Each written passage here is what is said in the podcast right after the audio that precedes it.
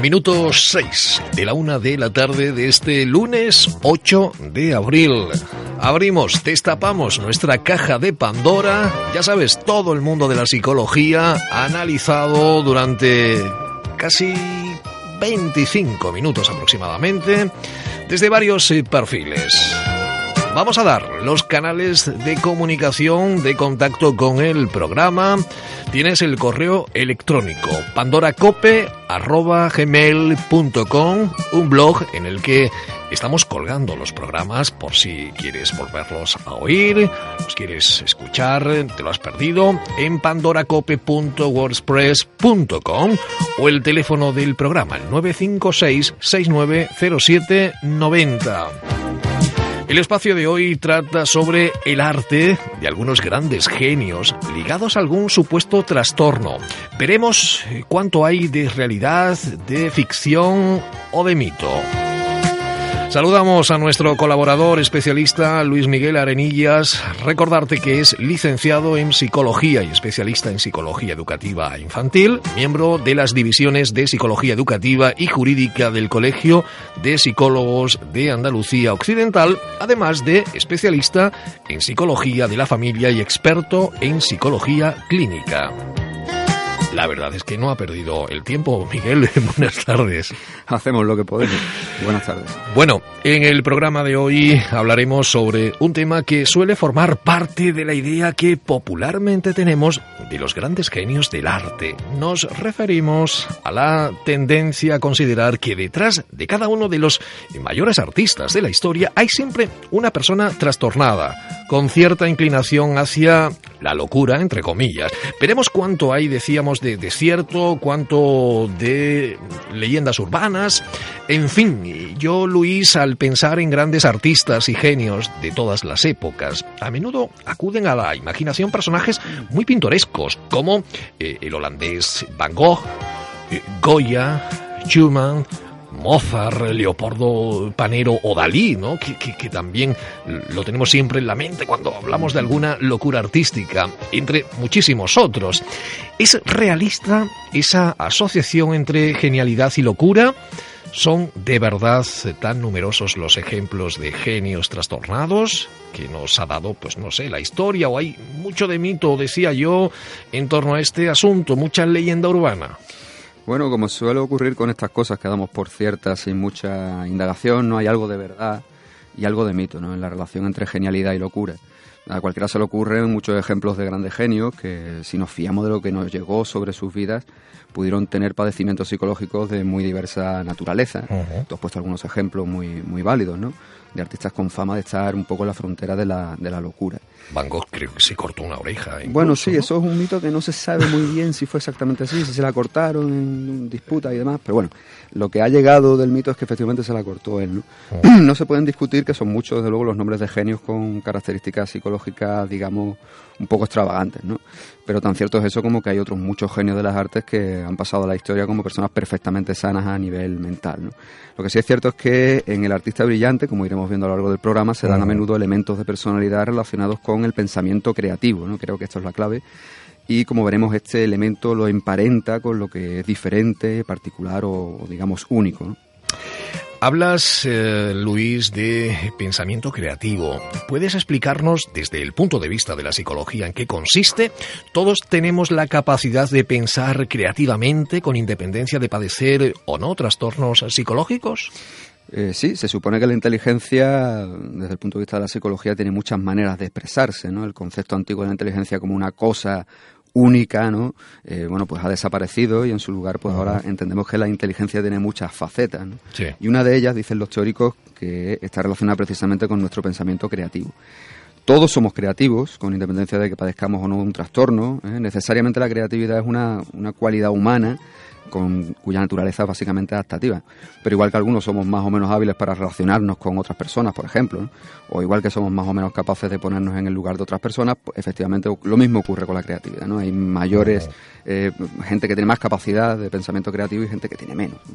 El pensamiento creativo, por buscar una definición así sencilla, eh, tiene que ver con la capacidad para ofrecer mm, soluciones diversas y alternativas a un mismo problema. Y cuando hablamos de problema no tenemos que entenderlo como un problema matemático o como un problema en la relación interpersonal necesariamente, sino también, por ejemplo, pues con eh, el, modo en que se pueden organizar o plasmar los elementos de una obra pictórica o incluso cómo secuenciar los movimientos de una sinfonía. Es decir, en la medida en que una persona es más creativa, tendrá mayor capacidad para eh, organizar esos recursos y terminar dando lugar a algo pues, brillante, llamativo y distinto. Quizás porque lo ven también desde un mundo distinto, ¿no? Sí, el color, las formas. Claro, efectivamente, sí. Hay muchos, de hecho, hay muchas narraciones de muchos pintores que, que dicen, lo que pasa es que, claro, esto forma parte de, quizás el, mito y un poco la percepción subjetiva que podemos darle mayor o menor validez, que dicen incluso percibir con los ojos cerrados la diferencia entre los colores en, en, un cuadro, ¿no? Llegado un momento, pues quizás hay algo de percepción que no nos llega a nosotros con la misma facilidad que a ellos.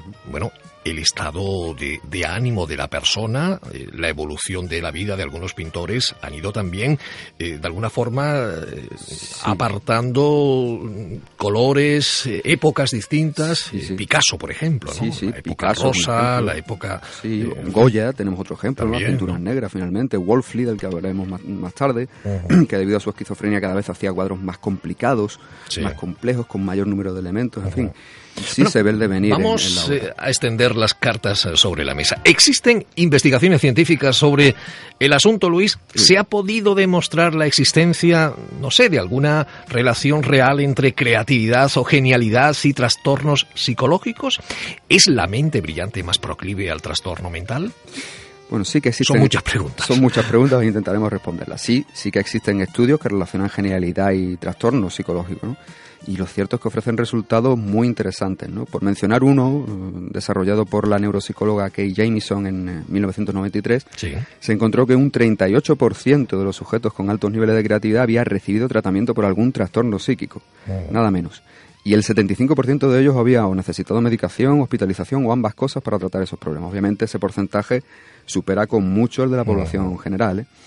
Bueno, por centrarnos un poco en un, en un trastorno concreto, uno de los que curiosamente se relacionan más con niveles altos de creatividad es el llamado síndrome de Tourette, que se caracteriza por tics frecuentes, respuestas motoras incontroladas, pensamiento obsesivo compulsivo, a veces incapacidad para controlar lo que se dice, se pueden gritar insultos sin, motivo aparente, etcétera. Es una dolencia, la verdad, bastante complicada de manejar en todos los niveles. Tenemos un corte sobre un paciente que padece este trastorno, Nicolas Van Bloss, que resulta ser un virtuoso del piano, uno de los mejores pianistas del mundo, y que nos habla precisamente de la difícil conexión entre su trastorno y su virtuosismo. Si te parece, lo escuchamos. Vamos a escucharlo.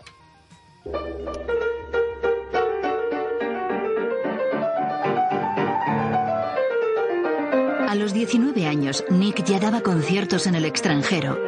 Su trastorno de Tourette y su arte formaban una pareja perfecta. La música le cambió. Se convirtió en un pianista fantástico. Era muy bueno. Hasta 1993, Nick nunca había experimentado lo que era llegar al final en un certamen de música internacional. Se encontraba en Valencia, tocando para una audiencia de 300 personas.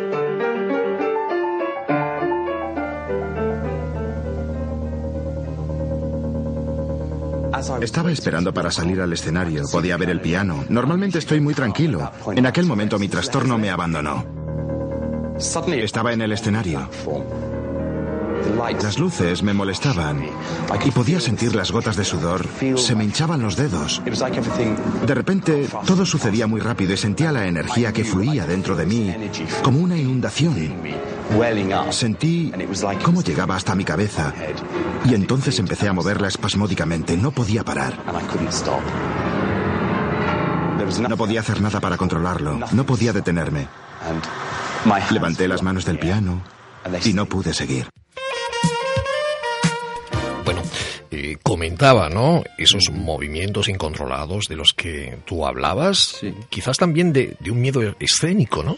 Sí, de hecho, mm, está explicando un episodio que supuso eh, su cese en la actividad como pianista durante muchísimos años, ¿no? Fíjate. Eh, a pesar de que a través del piano este hombre, pues digamos que encontró una, una forma de canalizar ese torrente de energía pues un poco fuera de lo que sería la, la norma en el comportamiento eh, humano, ¿no? Y a partir de ese, de ese episodio, pues resulta que el hombre volvió a, cogerle miedo y la enfermedad de alguna manera ganó a la, a la, a la creatividad, ¿no? Al talento. Qué pena.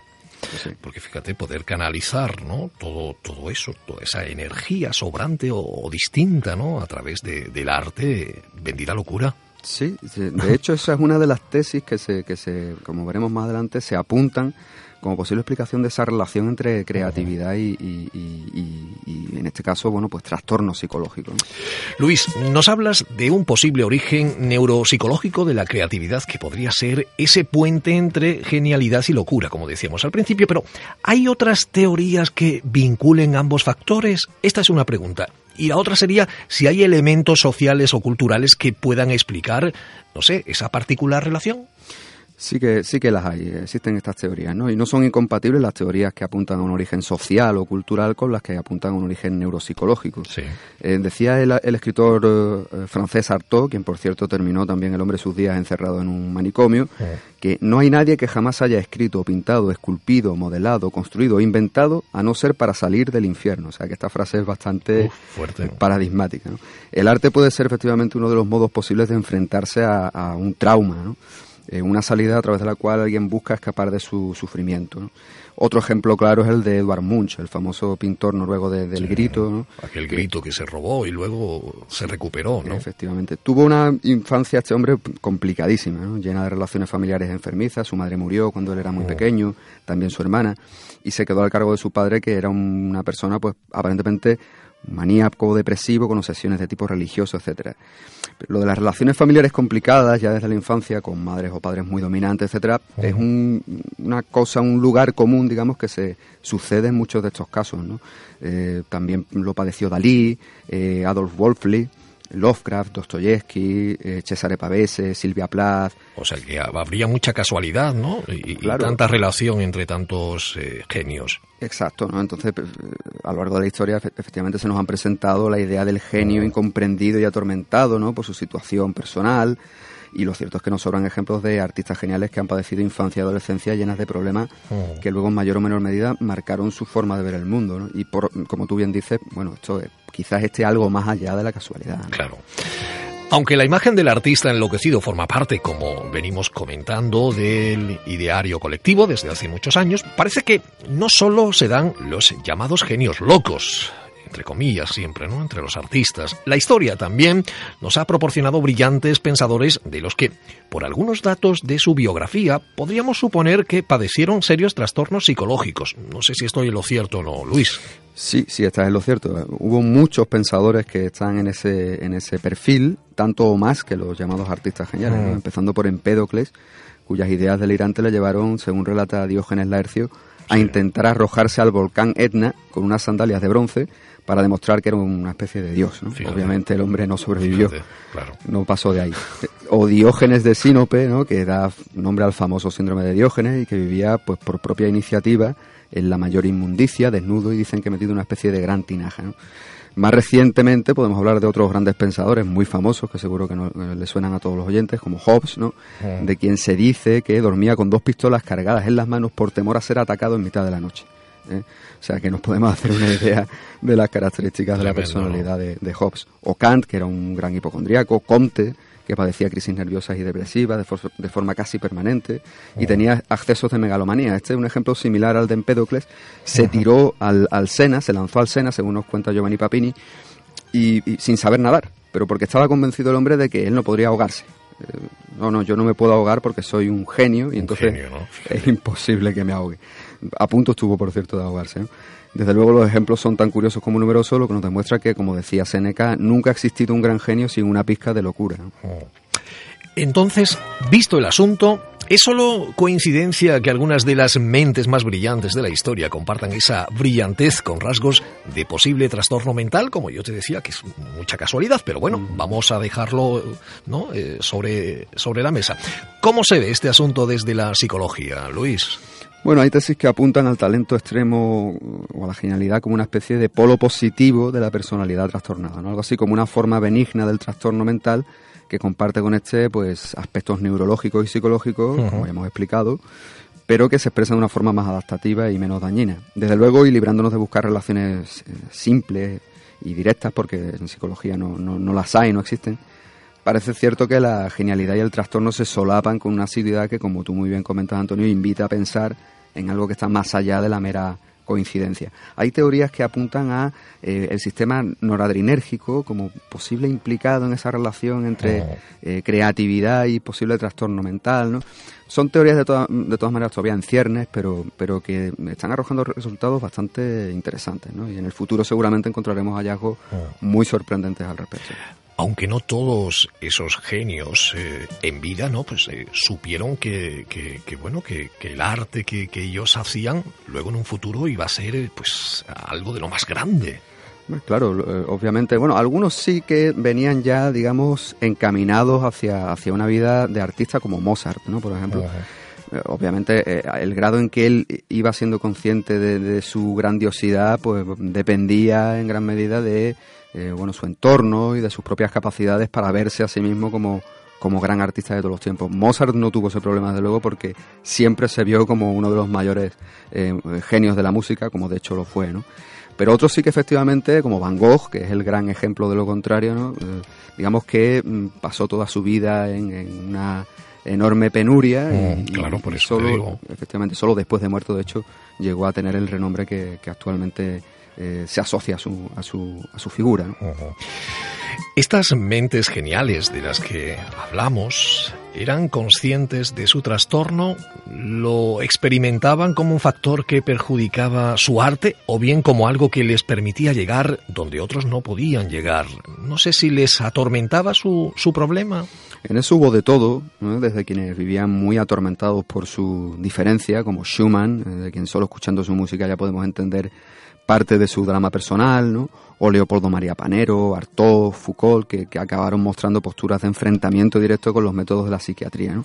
o el propio Munch, del que hablamos antes, ¿no? Goya también dejó ver en sus pinturas, como decíamos, sobre todo las pinturas negras, sus delirios, su galopante demencia el escritor Hansung, Knut Hansung, que, que, es otro ejemplo de severa dificultad, este acabó recluyéndose en una pequeña casa en mitad del bosque para evitar el contacto con todo ser humano. Pero también hubo grandes genios que experimentaron su diferencia con un talante más divertido, ¿no? Eh, eh, bueno, pues tenemos, por ejemplo, los arrebatos de Salvador Dalí, famoso, eh, o Ramón Gómez de la Serna, uno de los mejores escritores del siglo XX, de quien tenemos por ahí un corte muy curioso de una conferencia que dio acerca de qué le inspiraba para escribir. Si te parece, lo vimos. Vamos a verlo. Depende mis observaciones de cómo observo vis a vis la realidad de la vida. Por ejemplo, mis observaciones del corral.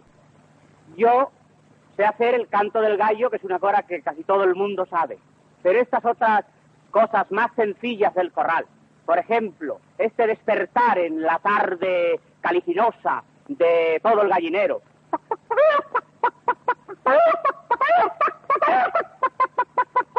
Esta cosa lenta,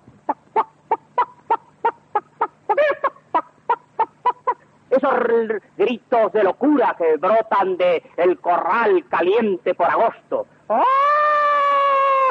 ¡Ah! son alboroto de todo el pueblo, que son la raya con que se señala toda la dimensión del paisaje. Bueno, pues al hombre le dio por imitar, ¿no? a los elementos del corral. sí, para ponernos en contexto, estaba en una conferencia eh, en fin, que explica, esto explica, eh, además lo explica muy serio, ¿no? Dirigiéndose a un auditorio que imaginamos que estaba muy sorprendido. Fíjate, ¿no?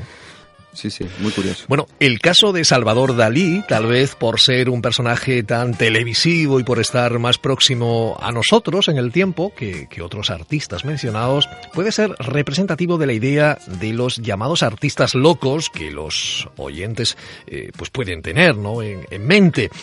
¿Fue alguna vez diagnosticado, por ejemplo, Dalí con algún trastorno psicológico? ¿Y de ser así, crees que su arte se, se veía impregnado de, de ello?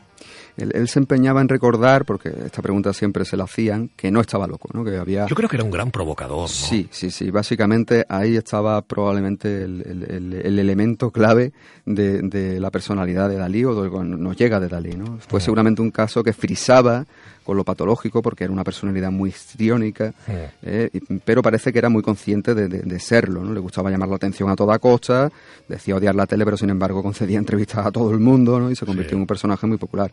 Las salidas de tono de Dalí son muy conocidas, pero traemos aquí un corte que explica cómo se solía desenvolver en las entrevistas, ¿no? Aquí hablaba para una cadena de televisión mexicana eh, respondiendo muy pausado y tranquilo cuando de repente brota el histrión de Dalí a por botones. Si te parece, lo escuchamos. Vamos a recordarlo. Maestro, ¿qué es más, eh, en qué se realiza mejor su genio? ¿En la pintura, en la escultura, en el grabado, en, eh, las joyas? ¿En qué tipo de manifestación artística? Uh, prepárese, querido amigo, porque eso es la última pregunta que voy a responder. O sea, mi genio, ni en la pintura, ni en el grabado, ni en la acuarela, ni en las joyas, ni en la litografía, en la cosmogonía.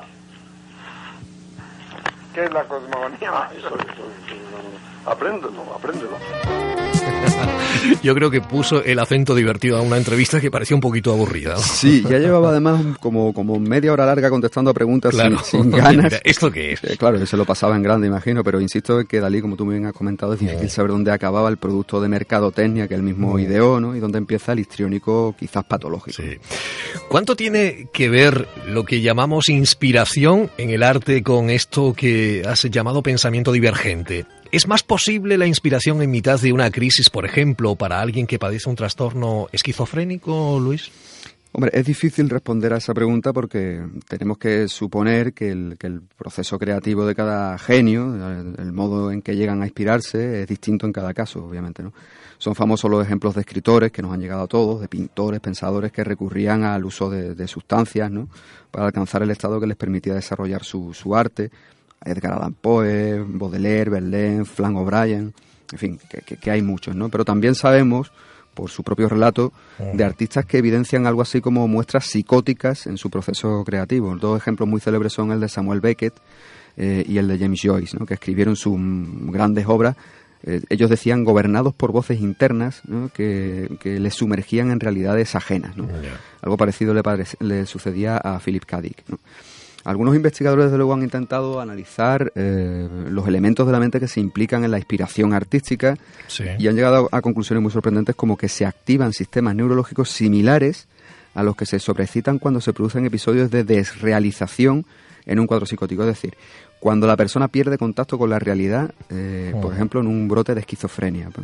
Es decir, em, que la inspiración tiene mucho de conexión aparentemente con la, con la, con la desconexión, valga la redundancia, con la realidad y una pizca de lo que podríamos llamar psicosis o locura, ¿no? Algo así como que el artista genial fuese capaz de dominar esos elementos de rasgo eh, patológico para construir con ellos su, su obra, lo que resulta desde luego ciertamente interesante. Bueno.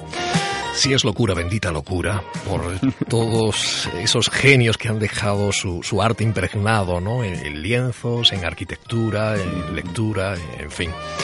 La próxima semana trataremos un tema de creciente importancia en el ámbito de la psicología jurídica y familiar, un asunto tan interesante como controvertido, el síndrome de alineación parental. ¿Existe? ¿Cómo se manifiesta? ¿Por qué no hay acuerdo entre los eh, propios psicólogos y psiquiatras sobre él? Interesante este, este tema, polémico, ¿verdad? Sí, muy actual. Luis, te espero el próximo lunes. Aquí estaremos. Destapamos la caja de Pandora, ¿de acuerdo? Venga, gracias.